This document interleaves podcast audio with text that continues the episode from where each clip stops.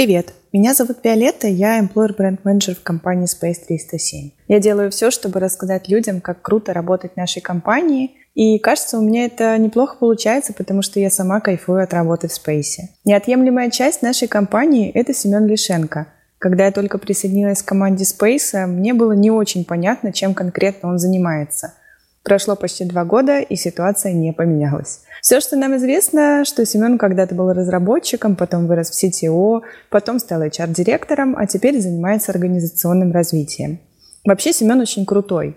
Его знает каждый в компании, к ним приходит советоваться. А еще у него есть своя короткометражка, которую прямо сейчас показывают на различных фестивалях по всему миру. Но я заканчиваю с рекламой, мне все-таки за нее никто не платил. Надеюсь, что в этом выпуске нам с вами получится узнать, что такое бирюзовые организации, как работает плоская структура и даже, может быть, чем занимается Семен. Приятного прослушивания! Семен, привет. Привет. Как дела? Как твой день? Расскажи. Супер, отличный день. У нас сегодня день без встреч. Мы решили вести в компании среду день без встреч, потому что решили провести какую-то гигиену того, насколько у нас там вышли из-под контроля наши вот такие постоянные меты, не меты. Это, в общем, есть и последствия здесь какие-то выхода в гибридный формат после длинных локдаунов и так далее. Соответственно, в общем, образовалось какое-то количество там вербальных и невербальных общений, которые мы решили упорядочить. Соответственно, день прошел достаточно продуктивно продуктивно, но вечером вот у меня образовалась встреча. Но она внешняя, поэтому все в порядке. Класс. Это по всей компании вообще? Да, вот эксперимент запустили, сейчас 10 недель покрутимся, уже идет там третья, по-моему, неделя, 10 недель покрутимся, пособираем фидбэки, ну и по ходу, и в конце, и, в общем, поймем, насколько, какие результаты. Слушай, давай, наверное, для контекста ты расскажешь, чем ты занимаешься в компании. Ты же HR-директор, давай вот чуть подробнее опишем. В общем-то, в компанию я пришел около 6 лет назад, и роль моя была достаточно размыта на входе. Ну, то есть она была более-менее определена, то есть искали тем лида технической команды, ну, команды разработки. В команде было около 30 человек, и она достигла какого-то уровня, где человек, который изначально в ней был самым таким синьор-разработчиком, он в какой-то момент поймался на мысли, что, в общем-то, что-то как-то слишком много вокруг стало коммуникации организационных или каких-то там лидовских вопросов. Ему это очень не нравится, он хочет сидеть в углу, писать какие-то архитектурные штуки, как у него всегда получалось, а тут как-то вот вышло из-под контроля, все растет, все что-то от него хотят, и он, в общем-то, запросил найти человека, который заберет на себя эти функции. Соответственно, я пришел в компанию, она находилась в состоянии стартапа, не было какой-то определенной роли, что вот есть там штатное расписание, в нем вот единица там свободно, надо на нее сесть и делать вот такие задачи. Просто я пришел, мне сказали, привет, вот команда, а команде сказали, вот это Семен, он теперь вместо Димы. Ну и, собственно, я на себя замкнул вопросы организационные, тем лидерские и прочее, прочее, прочее. И постепенно компания росла, вопросов этих становилось больше, требовались коммуникации и между там маркетингом, между какими-то продуктовыми запросами. Там. Когда я пришел, мы начали пробовать какие-то форматы разные. Сначала мы попробовали формат там, разделять по зонам ответственности, то есть сначала задачу отдают там, дизайнерам, потом ее оттуда забирают, отдают фронтендерам, забирают, отдают бэкендерам, забирают и так далее. Она пытается вот руками так перейти по цепочке. И, в общем, этот формат очень плохо себя показал. Мы начали там искать какие-то другие формы существования. Соответственно, параллельно этому начали расти объемы задач. Это были и задачи непосредственно продуктовые, какие-то маркетинговые запросы, ну, в том плане, что нам нужно там уметь отслеживать какой-то трафик, производить аналитику рекламы, делать там постбеки и так далее, прочее, прочее, прочее. Вот много таких вопросов. Начали возникать какие-то архитектурные проблемы, потому что изначально ты сидишь на коленке, что-то делаешь сайтик, а потом оказывается на нем большой трафик, и, в общем-то, возникают какие-то сайд-эффекты в виде того, что все там более-менее с, с этой стороны падает, базы, нагрузки, пропускные способности шин, там, размер размеры пакетов и прочее, прочее, прочее, куча всякой такой вот ерунды. И в какой-то момент команда начала расти, я э, начал в ней больше функций выполнять, более там организационные, как-то вот э, э, интеграционные и так далее процессы на себя забирать. Я взял на себя роль технического директора. И, собственно, там пару лет пребывал в этом же качестве, пытаясь, ну, как-то синтегрировать вопросы внутренние разработки инженерных э, команд и внешних там стейкхолдеров, скажем так, ну, продукты там, различных функций компании. И я, обладая какими-то инженерными компетенциями там, по образованию, по предыдущему опыту работы длительному в качестве разработчика там, или лида, или менеджера, я все равно старался решать задачи через people management, то есть э, скорее организовать команду, попытаться ее собрать, погрузить в какой-то контекст, понять, что нам нужно здесь кого-то найти, или понять, что вот здесь какая-то у нас возникла зона серое, непонятное, мы не понимаем, кто там должен у нас находиться, я могу туда погрузиться на какое-то время, понять, какие запросы, задачи, требования окружают вот это место, э, понять, как эту работу, в принципе, можно бы было делать, понять, какой нам нужен человек для этого, и, в общем, попытаться его найти там на рынке или внутри компании, пригласить на эту роль и, в общем, попытаться заонбордить и ему передать уже вот э, какую-то более-менее такую окученную грядку, а не просто целину. И, соответственно, я примерно таким образом выполнял свою CTO-функцию, и в какой-то момент, когда еще больше стала компания, мы поняли, что у нас достаточно слабо развита роль HR, ну, HR-команды в целом, потому что изначально мы в компании придерживались таких подходов, что people management или какими-то такими вот внутренними процессами, похожими на HR, занимаются те же люди, которые занимаются там любой деятельностью. То есть это и линейные сотрудники, или какие-то менеджеры. То есть если у тебя есть команда, и ты там продукт менеджер то ты не только управляешь бэклогом, но ты очень плотно занимаешься людьми, которые находятся у тебя в команде, запросами, там, их найти, с ними расстаться, их как-то качать, мотивировать, что-то пытаться их склеить, тимбилдить.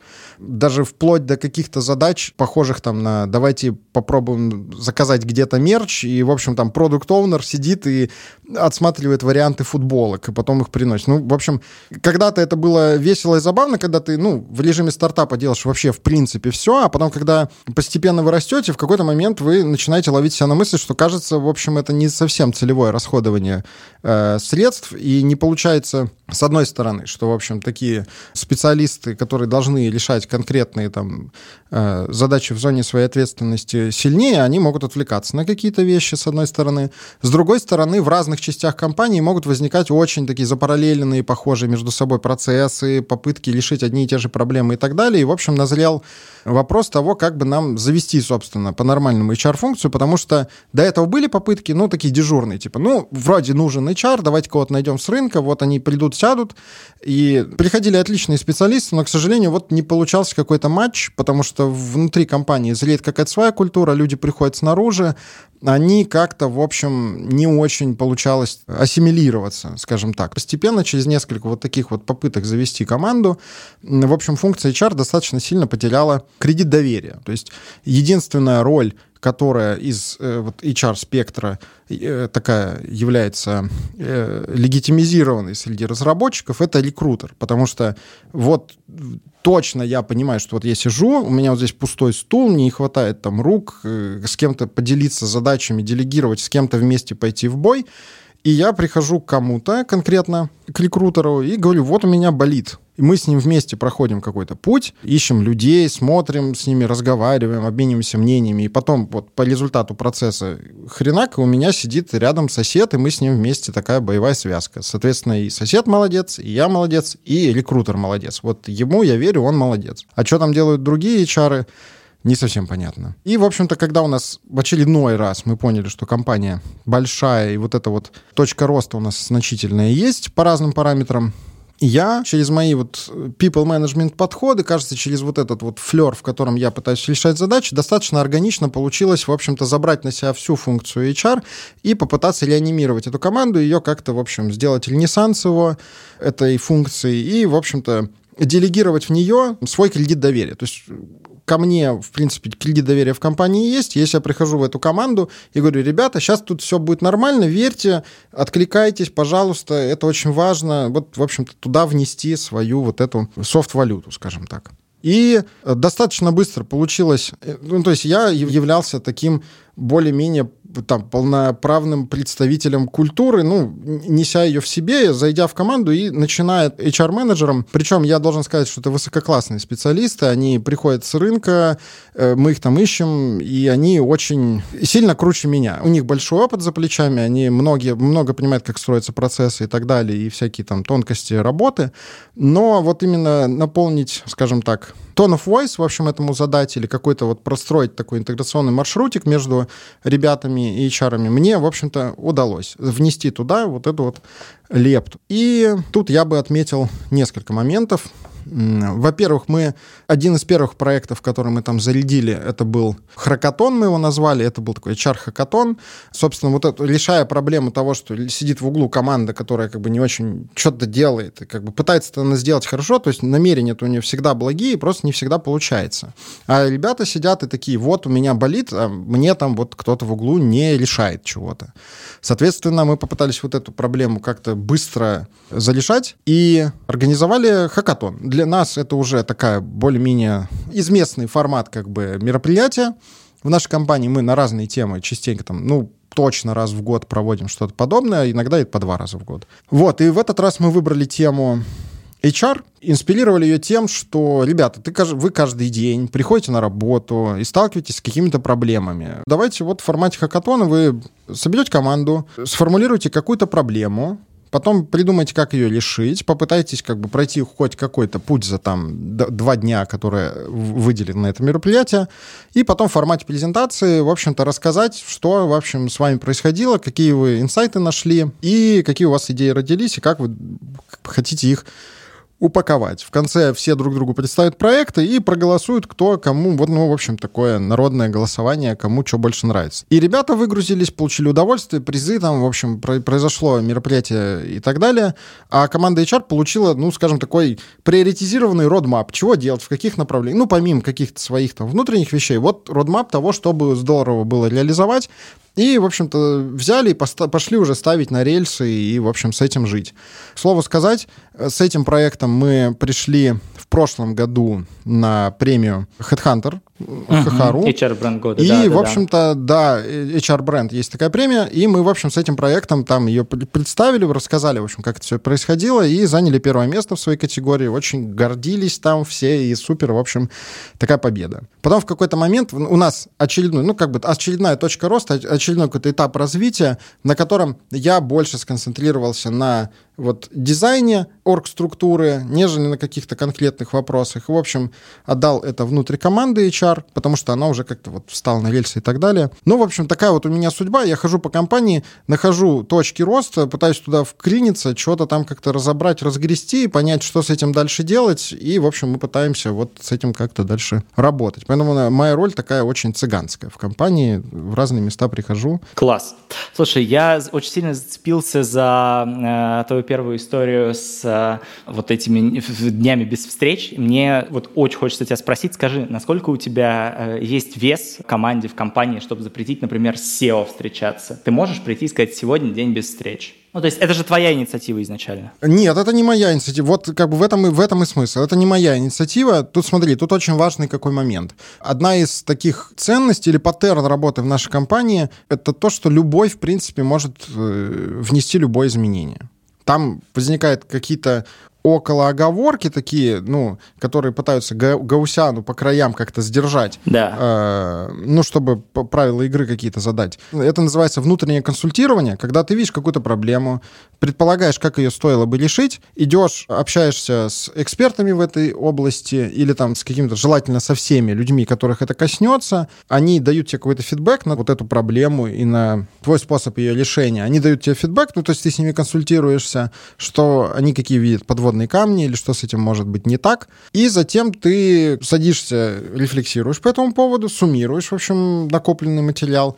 Ну, собственно, это и есть внутреннее консультирование. То есть ты с ними не входишь в полемику, не входишь в там необходимость э, консенсуса или еще чего-то такого. Ты вот как бы накопил это все в себе, понимаешь, взвешиваешь и так далее, пытаешься убрать оттуда там свое эго или чье-то еще эго, принять какое-то верное конструктивное решение, берешь на себя ответственность и идешь его реализовывать, предлагать и так далее. В данном случае вот это решение про день без встреч внес Head of Product Саша. Он просто в какой-то день пришел такой, слушайте, а давайте вот что-то у нас накопилось, давайте вот по средам как бы э, не, э, не встречаться. В целом, э, одна из немногих, наверное, таких полноценных бирюзовых организаций в России в IT-сфере. Э, Я очень хочу поговорить с тобой про то, какие там основные принципы. Будет круто, если ты прям очень тезисно перечислишь, потому что мы, кажется, уже начали затрагивать их. Э, там вот один из них — это возможность вносить свои предложения. И хочется, чтобы ты сформулировал, почему построили именно такую структуру, как туда идете. Вот я бы тут сразу начал с каких-то дисклеймеров. Я бы не вешал на там компанию или на что-то ярлыки, типа вот тут труби юза или что-то в этом роде. Или, например, э, придрался к глаголу «вы построили». Нет, это все как бы у самурая, скажем так, нет цели, есть вот путь, и мы вот по этому пути как-то идем. Откуда вообще вот эта интенция бирюзы появилась? Компания по ходу жизни, она растет. Растут задачи, которые перед ней стоят, объемы людей, внутренних связей, рыночная конъюнктура и так далее. Ну, огромное количество водных, которые так или иначе создают точки кризиса. То есть вот у вас в данный момент есть какая-то структура, какая-то культура. Культура — это сложно управляемая вещь. Это не такая вещь, где вот у меня, там, грубо говоря, или у какого-нибудь там Васи есть вес, он пришел, сказал, теперь вот так. Он может как-то тоже это попытаться внести, но, условно говоря, это такой чуть-чуть отложенный эффект всегда имеет. Соответственно, возникают точки кризиса, что вот текущая структура компании, подходы, какие-то паттерны поведения, они не соответствуют, ну, не, ну, как они вот пробуксовывают. Поэтому хочется внести что-то новое, попытаться протолкнуть, скажем так, вот эту махину из песка и вот дальше как-то поехать, приладив к ней там какое-нибудь еще новое колесо или поменяв его на более там цепка или еще что-то в этом роде. И вот, собственно, компания, она вот так едет, в какие-то моменты она во что-то упирается, придумывается какая-то конструкция, что с ней делать, и она через вот препятствие переваливается и дальше там какое-то время едет. Это хорошие там длительные итерации, это здорово. Если они такие подряд несколько, значит, вы как бы пытаетесь какие-то не те штуки делать. И стоит, может быть, там на пару шагов назад отойти, посмотреть, в общем, где вы там в локальном экстремуме каком застряли. И бирюза, вот этот вот как бы мемное слово, скажем так, оно появилось в результате очередного какого-то там кризиса лет пять назад. Ему предшествовал достаточно бурный рост компании, то есть численность компании в какой-то момент была там человек 30 суммарно, потом она росла, росла, росла, и в какой-то момент там около сотки было. И вот предыдущие какие-то подходы к управлению не совсем срабатывали в ней. И вот этот рост троекратный приводил к тому, что достаточно много каких-то странных конструкций внутри возникло. То есть очень быстро все выросло, там попали вот в этот рост, это всосало каких-то, может быть, не совсем тех людей. Или это привело к построению каких-то странных конструкций э, управленческих и так далее. И в какой-то момент все начало внутренне буксовать. Очень сложно проходили задачи, очень сложно какие-то решались вопросы. Образовался какой-то достаточно такой сложный, зыбкий конструкт менеджмента. И мы попытались этот конструкт потихонечку типа разруливать. И оказалось, что точечно идти — это очень длительный процесс, и как бы объем задачи и вот это решение точечно ходить по людям и по каким-то микроструктуркам, пытаться что-то там починить, он не подходит. Нужно какое-то супер глобальное изменение. И тогда один из, скажем так, инициаторов компании, как отцов-основателей, не знаю, как правильно сказать, управляющий партнер. В общем, был у нас такой Виталик. Он э, пришел, говорит, слушайте, вот есть такие подходы, как бы там спиральные динамики, пятое, десятое, вот есть бирюзовые организации, в них там нет менеджмента. И он как-то вот зашел такой, а давайте вот с завтрашнего дня, он достаточно радикально зашел, говорит, с завтрашнего дня у нас в принципе нет менеджеров в компании. То есть, если вы считаете, что вы там менеджер, ну, подумайте, почему, зачем и так далее. То есть, таким образом, как бы очень сильно встряхнуло всю конструкцию, все как-то там, в общем, оказались в каком-то некомфорте, выявило всех из зоны комфорта. На втором шаге решили, что э, вообще единица такая, ячейка общества, скажем так, это команда. Давайте мы весь бизнес попилим на какие-то кусочки, э, там, платформа, э, личный кабинет, паспорт, э, платежные какие-то системы или еще что-то такое, ну вот какие-то такие вот штуки. Давайте напротив каждой такой части поставим команду.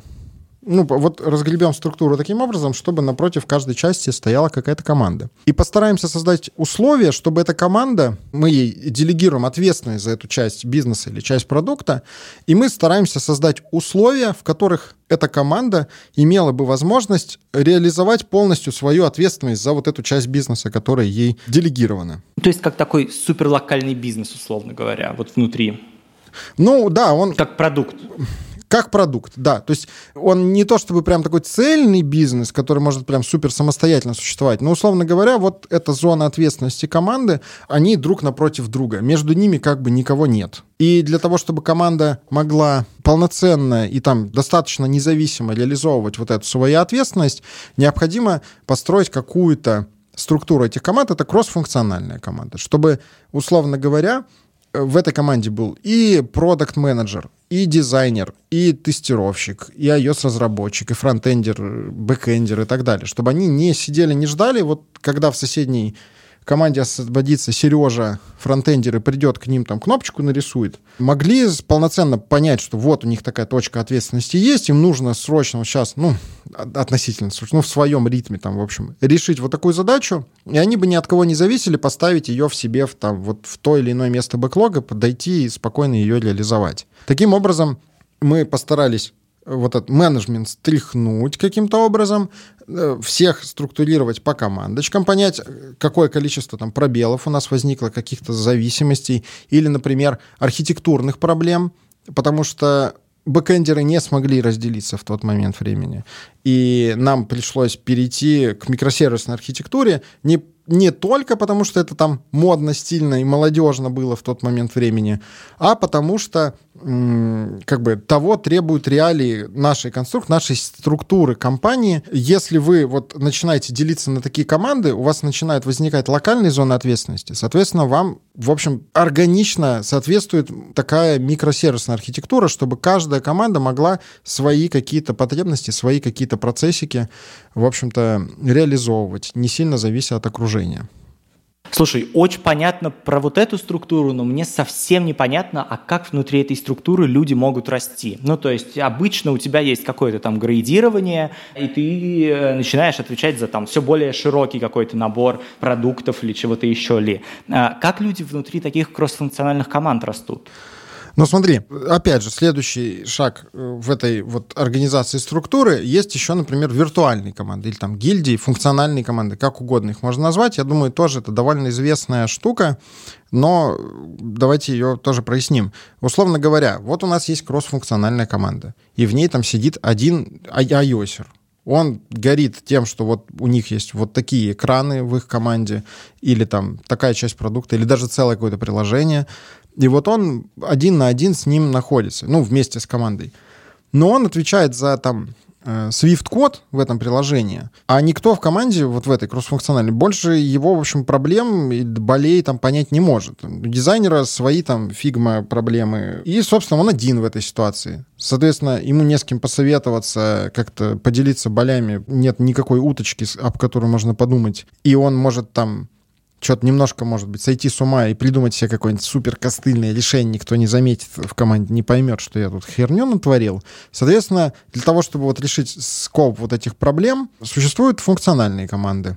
То есть все ios компании или там все дизайнеры, продукт-менеджеры, QA-специалисты, кто бы то ни был, объединяются по вот этому профессиональному признаку в такую типа гильдию, команду, которая друг другу делает код-ревью, определяет какие-то архитектурные вызовы или какие-то там проблемы с Legacy. Вот у нас тут накопилось, ребята, ППП, кто бы это разгреб, давайте пойдем что-то с этим делать. И как-то распределим между собой эти задачи самостоятельно, попробуем их отменеджерить, что-то с ними поделать, как бы вот этот Legacy вместе порешать или Legacy сзади, или, например, вызовы впереди, что нам нужно вот как-то к такой системе написания кода или там управления дизайн-системой прийти. Соответственно, есть вот еще виртуальная команда. Возникают еще интересные всякие выбросы в виде там технических команд. То есть есть сугубо техническая команда, там Core, которая сидит и целыми днями отвечает за цельную инфраструктуру. Тут очень вот опять же момент архитектура и структура компании. вот насколько эти вещи созвучны между собой. Когда мы говорим «нет менеджмента», мы имеем в виду, что нет э, людей, которые придут и, вот как ты говоришь, имеют вес, скажут тебе, слышь, вот так вот сиди и делай. Нет, мы как бы делегируем ответственность в команду или людям, и так или иначе какие-то роли лидирующие, они все равно существуют, потому что нужно иногда взглядывать на проблемы, ну или иногда, а как бы там более-менее регулярно взглядывать на проблемы немножко шире. Да. Так, я вот пытаюсь все эти вещи угу. как-то связать между собой. Соединить. Давай, да, да, да. Да, попробуем. Тут такая немножко э, энмерная проблема у нас э, под прицелом, поэтому давайте попробуем ее с разных ракурсов на нее, в общем-то, смотреть. То есть кажется, что архитектура системы и структура команд э, которые эту систему разрабатывают, они как-то более-менее, ну вот синонимичны друг другу, как-то рифмуются друг с другом, очень как-то по структуре друг друга должны более-менее напоминать. Если они напоминают, значит, сейчас у вас более-менее все органично. Если начинает что-то разъезжаться и где-то возникают какие-то трудности, возможно, стоит посмотреть, как у вас устроена архитектура системы и как у вас устроена орг-структура команд, которые эту систему разрабатывают. Возможно, у вас есть какие-то несостыковки. Вот обратите на это внимание. Соответственно, мы говорим, менеджмента нет, то есть, но все равно, так или иначе, появляются люди, э, которые свою лидерскую позицию некоторым образом реализуют. У них есть на это запал или объем компетенций, или вмененная какая-то ответственность, или еще что-то такое, они выбирают себе зону, ну, какой-то объем ответственности. Но мы стараемся приводить это к тому, что люди, которые, скажем так, лидируют, они стояли не сверху, а они снизу саппортили те команды, которые реализуют свою ответственность. То есть вот есть продукт первичен, перед ним стоит команда, а за ними стоит такая саппорт-функция, которая пытается отследить движение вещей в целом, чтобы нигде ничего не протекало. Или, например, если возникают какие-то неприятные моменты, типа там кто-то сильно выдохся или что-то, какие-то супер проблемы, и они начинают там ржаветь. То есть надо, чтобы туда прийти, как-то разобраться, в общем, подчистить, чтобы вот в целом картинка была красивая. А есть стратегический уровень, где сидят какие-то там супер мудрые топ-менеджеры, и они-то знают, куда нам надо идти в рынке, с каким продуктом и к какому году. И вот они там что-то такие умные, что-то решают, потом спускают это несчастным э, менеджером среднего звена, проект-менеджером или еще кем-нибудь, а те как-то пытаются подприоритизировать задачки и принести. Вот у нас получается операционный, тактический, стратегический уровень. И вот классическая структура управления, она, в общем, на вот этом зиждется.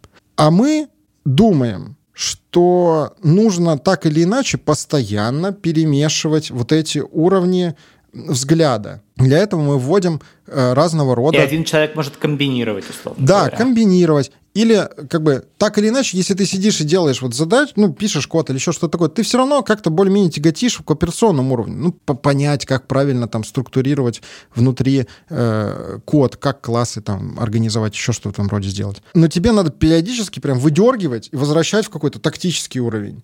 Для этого мы команду, у нас есть такой там формат синка, то есть э, команда, у нее есть там ритм работы свой там спринтовый, каждая там как-то по себе сама из, поверяет, что ей там нужно, какой спринт длины, какой у него внутри дизайн и так далее. Но, грубо говоря, есть планирование, когда команда там приходит и коммитится на какую-то ответственность, которую она на себя берет. Затем она идет, у нее есть там стендапы, где они синхронизируются о своем операционном уровне. Потом они приходят в ретро в конце спринта и, в общем-то, пытаются э, понять, какие у них проблемы возникают внутри операционного уровня, как вот у них там между собой возникают какие-то конфликты, нестыковки в процессе или еще какие-то моменты, там плюсы, минусы, подводные камни, как их решать.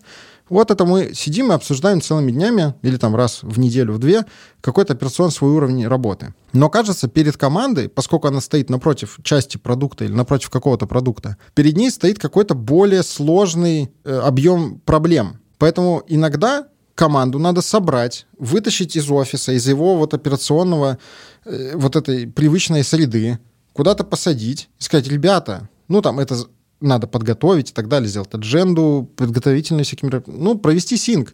То есть их вытащить, и там три дня с ними посидеть. Нахрена мы делаем этот продукт? Зачем? Какие проблемы он решает? Вот у нас есть новые инсайты. Давайте поймем, подумаем. И все вместе, не project менеджер с продукт оунером а все вместе посидим, поймем, как ведут себя пользователи у себя. У нас на продукте. Как это связано с другими частями системы? Как это связано с остальными продуктами? Куда вообще мы идем? Зачем? Как мы какую-то проблему мы решаем вот с помощью нашего продукта? И все начинают погружаться в эту ситуацию, возвращаться на такой, ну, типа, вытаскиваться на тактический уровень, задевать стратегический, и, в общем-то, оттуда выходить наполненными. Вот э, о чем мы сейчас поговорили, о виртуальных командах, о разных степенях ответственности и так далее. Ну, а для того, чтобы там более-менее находиться в синке по стратегическим вопросам, мы постоянно стараемся регулярно проводить там какие-то стратегические сессии. Так или иначе, там что-то заходит, что-то не заходит. Тоже очень, вот в глобальном смысле управления компанией тоже достаточно много точек роста. Если говорить о том, как расти в такой грубо говоря, э, горизонтальной компании за счет увеличения объема своей ответственности. То есть ты можешь расти в рамках команды. Если команда чувствует, что вот этот QA-специалист, он начинает лучше реагировать на функциональные требования, как-то лучше ориентироваться в каких-то связках с другими там частями команды, с другими частями компании, системы и так далее. Он начинает на себя забирать там роль какого-то интегратора, там оунера уже большего числа функционала и так далее. Или например, можно расти в технической команде, вот в этой функциональной. То есть вот вы в рамках команды вот делаете это, ну, решаете какие-то фичи, внедряете и так далее, проверяете гипотезы и прочее, прочее. Но, например, вам нужно как-то перейти на какой-то уровень новый, там, внедрить новую систему управления очередями или еще что-нибудь такое. Ты, соответственно, идешь в рамках функциональной команды, берешь на себя ответственность, что ты потестишь разные системы, разные подходы, пытаешься с ними что-то поделать, приладить, посмотреть и прийти и сказать, давайте вот к этому перейдем, я вот тут вот сделал кучу такой работы, давайте вот в эту сторону шагнем таким образом. И все переваливаются. Соответственно, ты несешь больше ответственности, и компания в итоге пытается, ну, вот эту справедливость уравнять через там мотивацию материальную и так далее. То есть тут нету такой гонки, типа я хочу теперь перескочить на вечный стратегический уровень переживаний, да, сидеть в башне да. слоновой кости и за это получать много денег, а ты просто несешь все больше и больше каких-то зон ответственности. Тут еще очень важный такой дисклеймер, момент со звездочкой, это то, что мы радеем за пересечение зон ответственности. Не такой, что типа вот это мое, а это твое, и все, как бы не лезь ты ко мне, а я к тебе не буду лезть, а наоборот отслеживать, а перекрываем ли мы своими ответственностями все поле. Вот возникла проблема. Не играть в игру, типа, это Васина, нет, это Петина, а играть в игру, так, Вася и Петя, давайте мы соберемся вместе. Ну, в смысле, я Вася, а ты Петя. Мы вместе собираемся такие, так, а что это такое? Давай разберемся, давай вместе попробуем это починить. Ты начинаешь все больше погружаться или в техничку, или в продукт, или в процессы, или еще во что-то. И это начинает пересекаться с другими людьми, и мы вот этим вот всем валом начинаем закрывать общую ответственность за э, наше дело. Слушай, круто. Кажется, что вот такая структура, она подразумевает под собой какую-то, условно, потенциально очень конфликтную почву. Ну, то есть э, есть очень много обратной связи, вы постоянно в коммуникации, постоянно обмениваетесь. Э, мне хочется обсудить с тобой э, то, как вы учите давать обратную связь, то, как вообще в вашей культуре принято давать обратную связь, и насколько вообще верный тезис, что такая структура, она потенциально более ну, конфликтно, что ли, вот именно потенциально, и более, более агрессивно, что ли. Да, конечно. Структура в пересечении зон ответственности приводит к количеству коммуникаций. Коммуникации всегда приводят к конфликтам. Там, явным, неявным, скрытым, не скрытым, сильным, слабым и так далее. Просто разные люди встречаются друг с другом, даже да. если они там супер друзья и так далее, они все равно так или иначе начнут, ну, соприкасаться. Вот это трение, оно, это и есть конфликт. И я не скажу, что я являюсь супер гуру. Вот смотрите, сейчас я буду читать вам лекцию, как работать с конфликтами, как правильно давать обратную связь и так далее. Но у нас есть какие-то наработанные вещи, которые так или иначе работают или не работают. Или, например, мы за период там, пандемии достаточно сильно опять выросли в объеме людей, образовались новые люди, новые какие-то связи, новые какие-то штуки, и как бы приходится как-то заново пытаться понять, кто мы такие, куда мы идем, как мы идем, что у нас, вот как, как вот эта масса там людей изменила компанию, как мы все оказались в каком-то новом месте. И, соответственно, сейчас, например, у нас мы запустили еще, ну, там, в очередной раз проект по культуре дачи обратной связи. Есть огромное количество способов ее давать. Тут есть несколько вводных, которые я скажу, а покрывают ли они в целом вообще вот этот вопрос, я не, не могу сказать. Ну, во-первых, конфликт, он неизбежен, у вас просто разные, может быть, точки зрения. Знаете, классическая там картинка, такой предмет, у него с одной стороны тень квадратная, с другой стороны круглая. И люди такие спорят между собой, это куб или это шар. А на деле это цилиндр, и вот э, добро пожаловать. Вот как-то вместе попробовать понять, какой объект вы рассматриваете, синкануться между собой в этих контекстах. Далее очень важный момент, то есть эго, личный или профессиональный, попытаться дополнить контексты друг друга, проявить эмпатию, встать на место другого человека. Следующий шаг — это определить, какая у вас цель. Если у вас цели похожие и одинаковые или какие-то одни и те же, то это здорово. Вы уже, исходя из этой цели, можете понять, куда вы идете. И, может быть, вы просто разными тропинками идете. Если у вас общей цели нет, вряд ли вы сможете договориться. Если у одного цель э, решить задачу, у другого цель просто, типа, доказать свою правоту, ну, вы как бы долго будете идти к решению.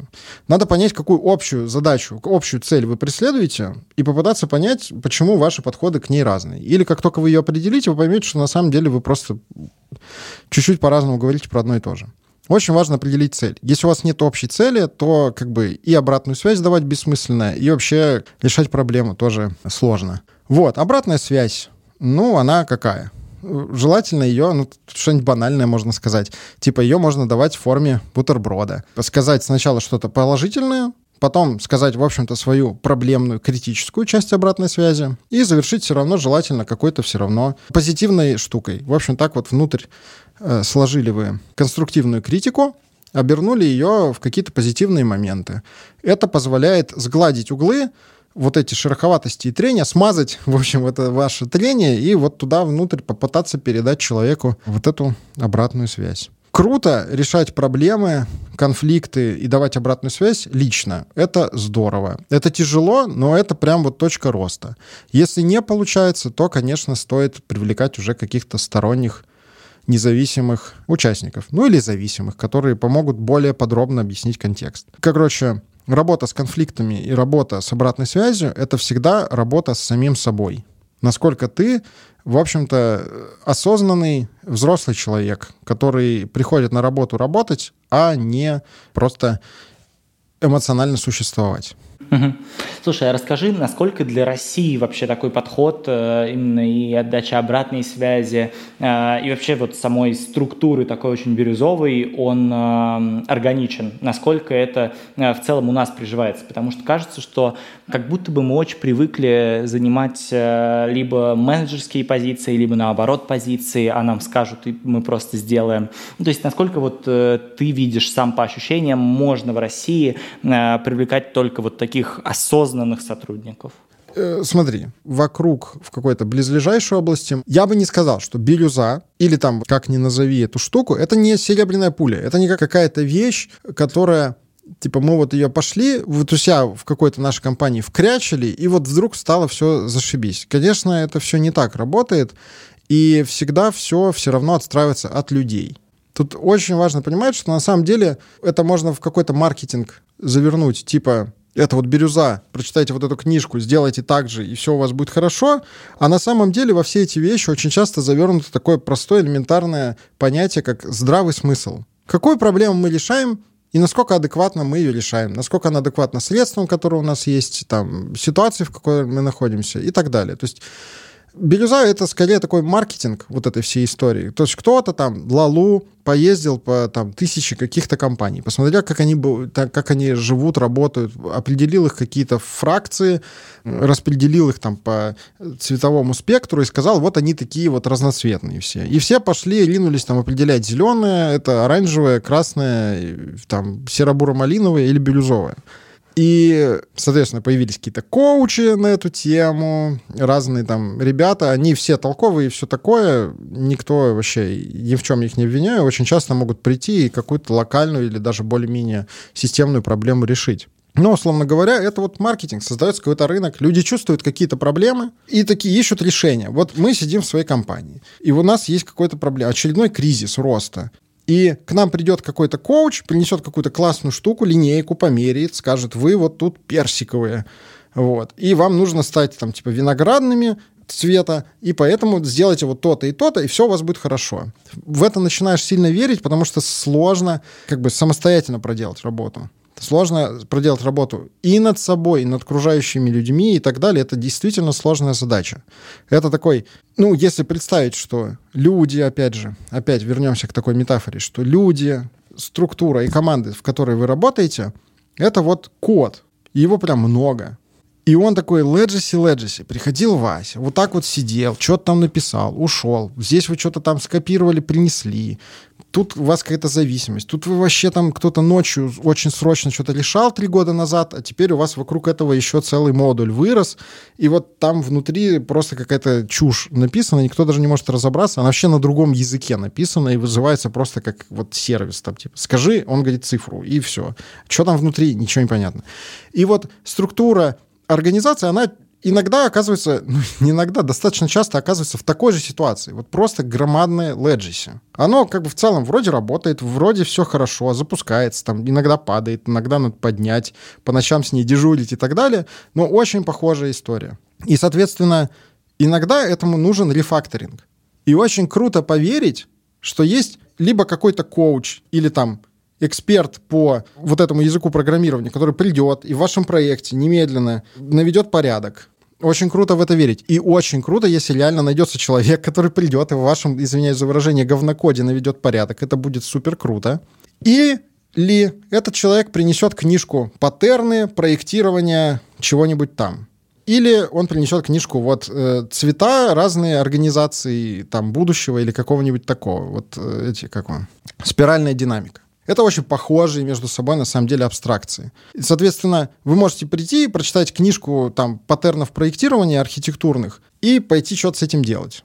И понять, что, блин, как что-то не работает, или какой-то консультант не может это реализовать. То же самое, собственно, и с компанией, с организацией. То есть очень важно сесть, понять, включить здравый смысл, понять, какую проблему вы решаете, как-то ее заресечить, понять, что у вас есть на руках. Ну, вот есть вот конкретно эти люди с такими компетенциями. Они все на самом деле в массе, ну вот в большинстве своем люди ходят на работу заряженными, и все равно стараются что-то сделать хорошо. Они же не, не прожигают свою жизнь, они приходят и хотят сделать что-то полезное. Но как не получается. Ну, то есть каждый там файлик в коде, он все равно пытается решить какую-то задачу и так далее. И человек также. Вернемся к вопросу, который ты задал. Это насколько в России это часто, органично и так далее.